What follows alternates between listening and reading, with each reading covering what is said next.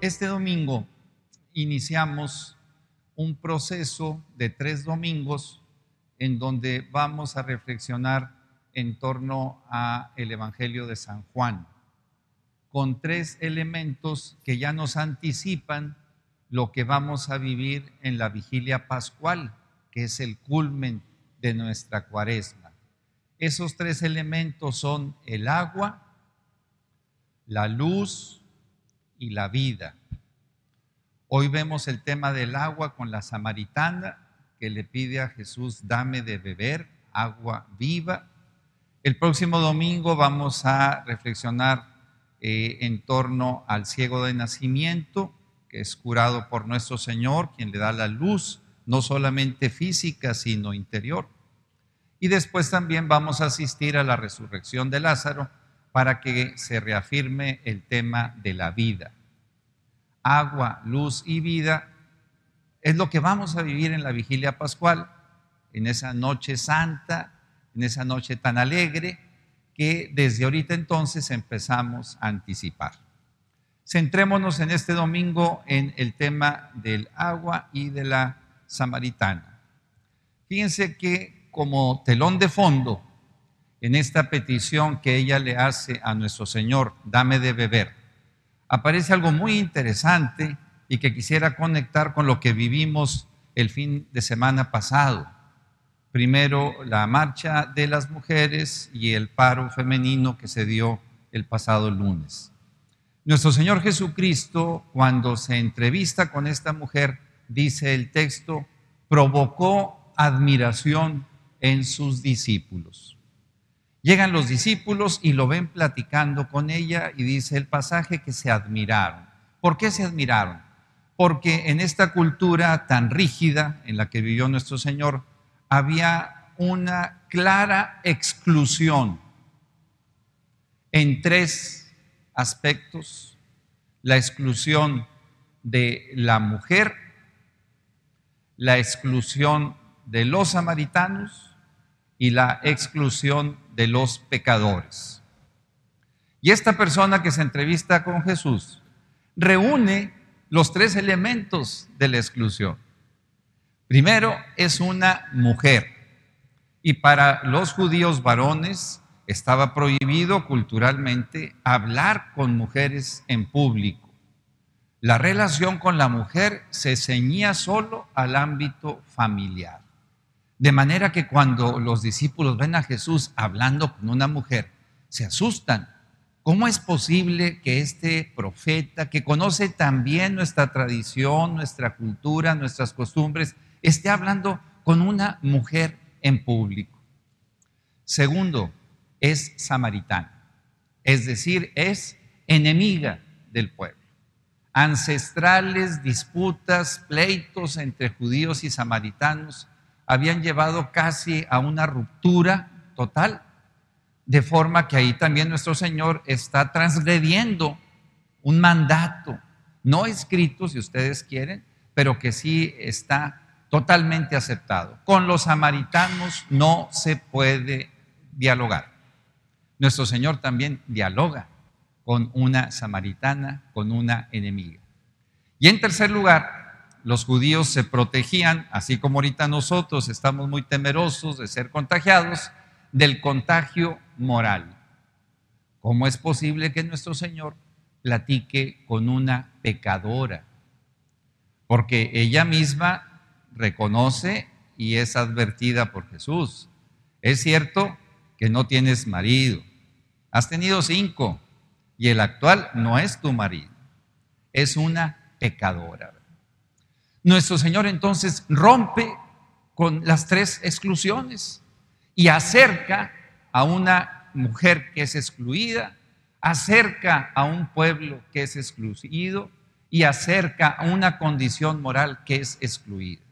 ¿Cuál es el mensaje tan claro, creo yo, que nos está mandando nuestro Señor, especialmente para quienes hoy vienen a confirmarse?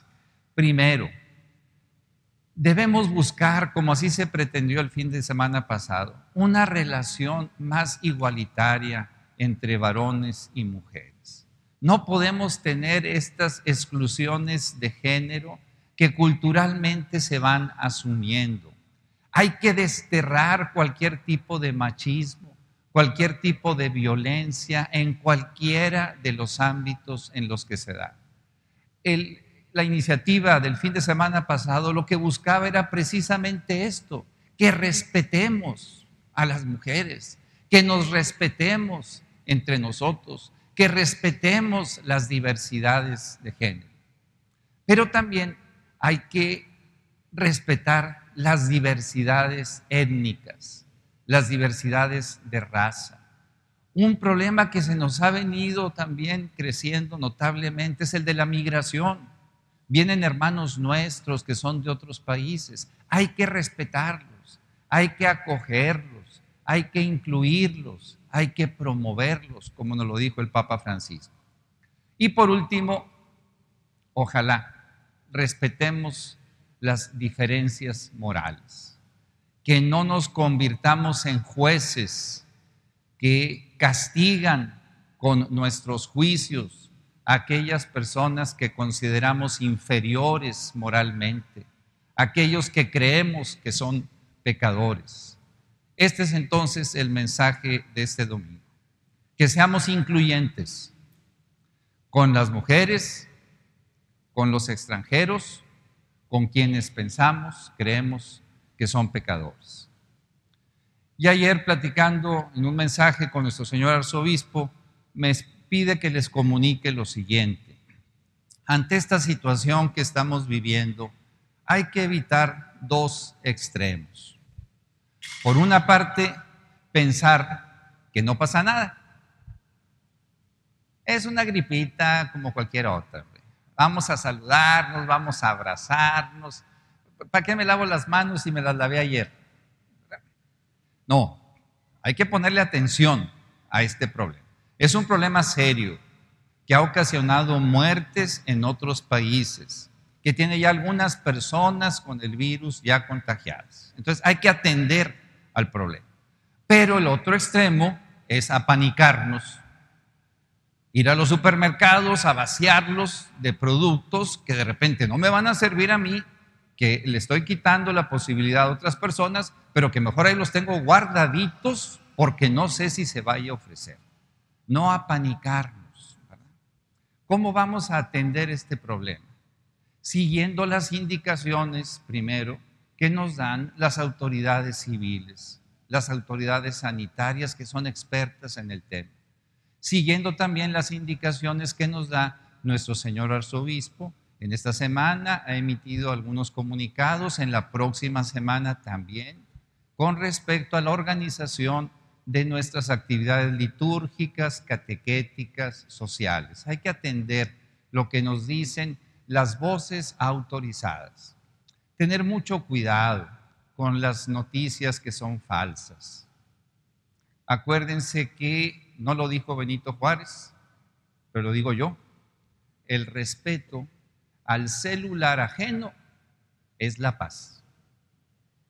Hay que respetar y no enviar tantos y tantos mensajes, mensajes que no ayudan a la serenidad, no ayudan a la atención y muchas veces promueven el alarmismo. Yo les invito a iniciar una pandemia. La pandemia del cuidado entre nosotros. Que nos cuidemos primero nosotros mismos con todas estas recomendaciones de higiene que nos dan, pero que cuidemos a los demás, especialmente a los más vulnerables, a los ancianos, a los que ya han tenido alguna enfermedad. Que se extienda este cuidado por todas partes, que seamos cuidadosos de la naturaleza, que aprovechemos quizá en estos próximos días en donde tendremos que estar un poquito más recluidos en nuestros hogares, que regresemos a aquellas prácticas de nuestros abuelitos que aprovechaban estar en la casa para platicar, para contar historias de la familia, para realizar algún jueguito ahí entre todos nosotros, para asear la casa, para higienizarla todo lo que podamos, para que regresemos a convertir nuestras casas en hogares productivos, desde donde vamos a trabajar, vamos a estudiar, vamos a convivir. Que el Señor nos acompañe en este proceso. La pandemia pasará, tarde o temprano. Pidámosle mucho a la Virgen María, que ha ayudado ya en otras ocasiones a que esto transite con las menores muertes posibles que transite con las menores tragedias posibles, que seamos capaces, porque lo podemos, de superar este momento con una gran visión de lo que Dios nos pide a cada uno de nosotros, que es el que nos cuidemos y que cuidemos a los demás.